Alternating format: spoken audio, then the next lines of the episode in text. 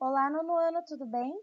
No episódio de hoje do nosso podcast, eu vou explicar para vocês as páginas 126 até a 129. Então, por favor, quem não estiver com o seu livro, aproveite e pegue, porque hoje nós vamos falar sobre dois, dois processos chamados de prefixação e derivação. Eles são simples de entender, não se apavorem com as palavras, ok? Página 126, início, desafios da língua. Formação de palavras, produção de sentidos e ortografia. A língua está em constante processo de transformação. Palavras deixam de ser usadas, passam a ter novos sentidos, são criadas a partir de outras ou de partes de outras. O processo de criação e recriação de palavras sempre acontece em qualquer idioma. No início dessa unidade, você lê um conto em que o marido mata o homem que trazia as cartas do amante da esposa o carteiro. Então, pode-se dizer que nesse conto há um homicídio. A palavra homicídio é formada pela junção de dois termos originários do latim, um dos idiomas que deu origem à língua portuguesa. Observe o processo de formação dessa palavra. Homini, né? Homin, que vem de homem, daí a gente tem homo, sapos, homo, né? Várias coisas que vêm daí.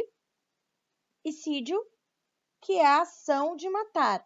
Ou seja, infanticídio, que mata crianças, feminicídio, que mata mulheres. Então, essa terminação sídio lembra resultado da ação de matar. Logo, homicídio é destruição da vida de um ser humano, matar alguém. Quando conhecemos como uma palavra formada, temos mais facilidade de descobrir o significado de outra. Leia a frase abaixo, extraída de uma crônica de Rubem Braga chamada Os Jornais. A impressão que a gente tem lendo jornais, continuou meu amigo, é que lar é um local destinado principalmente à prática de usoricídio. O que seria isso? Esse usor ali de esposa e sídio resultado de matar. Ou seja, assassinato da esposa cometido pelo próprio marido. Né? É uma brincadeira aqui. Observe que para formar essa palavra, como também para formar homicídio, juntaram-se dois termos, cada um com significado próprio. Por isso, dizemos que homicídio e uxoricídio são palavras compostas. Né? Lembra lá da definição? Simples, só com um, composto, só com mais de um. Né? Várias palavras da língua portuguesa são formadas dessa maneira, juntando-se elementos que têm significados diferentes. Essa é uma das maneiras de palavras surgirem no idioma, e além disso, é também uma das formas de se conhecer o significado de outras em que há partes semelhantes na formação.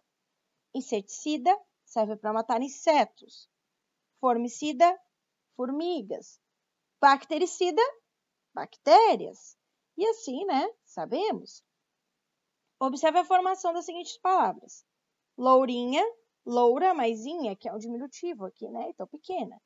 Carteiro, carta maiseiro anteontem, ante mais ontem. Eletrodomésticos, eletro mais domésticos. Canário da terra, canário da terra. Né? Essas palavras foram formadas por processos naturais da língua, dos quais podemos nos servir não só para criar, como também para compreender o sentido de muitas dessas composições. A análise da forma nos mostra que existem vários modos de elementos se juntarem na formação das palavras. Conheça a seguir. Agora, pessoal, eu quero que vocês gravem o seguinte: sufixo no final, prefixo no início. É isso aí. Repetindo: sufixo no final, prefixo no início. Resumimos a matéria inteira que vem agora. Sufixação, logo, vai ser o que vem no início e no final da palavra. No final. Então, lê essas palavras: casinha, barbeiro. Palavra primitiva mais indicador de tamanho pequeno. Palavra primitiva mais indicador de, de ocupação. Lembram quando a gente uh, estudava substantivo primitivo e derivado? É isso que significa a palavra primitiva. É aquela que deu origem e a derivada que veio dela. O que, que a gente está dizendo aqui? Que a gente pega uma palavra primitiva, casa, e coloca um sufixo nela, ou seja, um final. Casinha, e aí a gente faz a casa pequena. Ok? Então, ali Palavra primitiva dá origem a outra ou outras palavras. Casa e barba são palavras primitivas. As palavras que se formam a partir da primitiva são derivadas. Olha o sexto ano aí. Casinha e barbeiro são palavras derivadas, respectivamente, de casa e barba. Facílimo. Nos exemplos dados para formar outra palavra, juntou-se ao final da palavra primitiva um elemento denominado sufixo. O processo de formação de palavras por acréscimo de sufixo é chamado de derivação, ou seja, derivou, né? Por sufixação, ou seja, por uma palavrinha que foi para o final. Derivação por sufixação, mudou o final da palavra. Sufixos mais comuns: ada, filharada, ando, doutorando, mestrando, eiro, doleiro, esco, vampiresco, isso, bairriço, íssimo, gatíssima, surfista, né, o ista, né, uh, ite ali, né, frescurite, or, trabalhador, cantor, todas essas questões. Não, cantor não, né, Karine, não viagem, mas enfim, é, até pode ser de canto, momento que a minha cara ficaria preta e branca, pensando, mas tá certo. Uh, pernudo ali, né? Udo. Então, reparem, sempre o que está mudando é algo no final da palavra. Tá vendo? Eu pego uma primitiva e boto um finalzinho diferente. Isso é derivação por sufixação. Mudou o sufixo. O final, colocou um final diferente ali. Ok? Muito fácil. Então, se eu vou pegar lá leiteiro, isso é derivação por sufixação, porque eu peguei leite e, e coloquei eiro no final.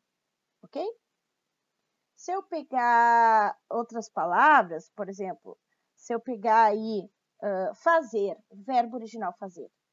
Se eu colocar ah, seu fazido, eu fiz um, uma derivação por sufixação. Peguei fazer e botei o ido no final. Mas e se eu disser assim, ah, eu vou desfazer isso? Nesse momento, eu não botei no final, eu botei no início o des antes de fazer. E aí não é sufixação, é prefixação. Lembra que eu falei antes? Sufixo no final, prefixo no início. Barbadinha, que é o que vem adiante no livro. Prefixação. Leia essas palavras. Anteontem é o ante mais o ontem. Desfazer é o des mais fazer. Então, se lá na fixação mudava no final, aqui na prefixação, estou botando uma coisa no início ok? As palavras anteontem e desfazer foram formadas a partir de palavras primitivas, ontem e fazer, às quais se antepôs um elemento denominado prefixo. Se o processo do sufixo se chamava derivação por sufixação, esse aqui vai se chamar derivação por prefixação. Alguns prefixos mais comuns. Ante, antecristo, antemão, Uh, anticristo não, meu Deus, professora Karine. Anti, antivírus, contra, contramão, hiper, hipermercado, in, incomunicável, in, improvável. Olha o provável aí, gente. Olha só. Improvável, eu fiz derivação por prefixação, coloquei antes. Se alguém dissesse provavelmente, seria sufixação. Provável mais mente, que está no final tá? Então, a grande lógica desse conteúdo é, colocou esse anexo da palavra no início, prefixação. No final, sufixação, ok? Então, ali eu tenho alguns outros, né? Mini pizza, semi-alfabetizado, sobrecarga, subsolo, superliquidação. Aí eu tenho um terceiro tipo, composição. O que é composição, professora? eletrodomésticos canário da terra. É quando eu junto palavras que já existem. Porque, por exemplo, quando eu digo assim, ante, antemão, ante não existe sozinho. Quando eu digo possivelmente, mente não existe sozinha, a não ser que a gente esteja falando de intelecto, mas não é o caso aqui.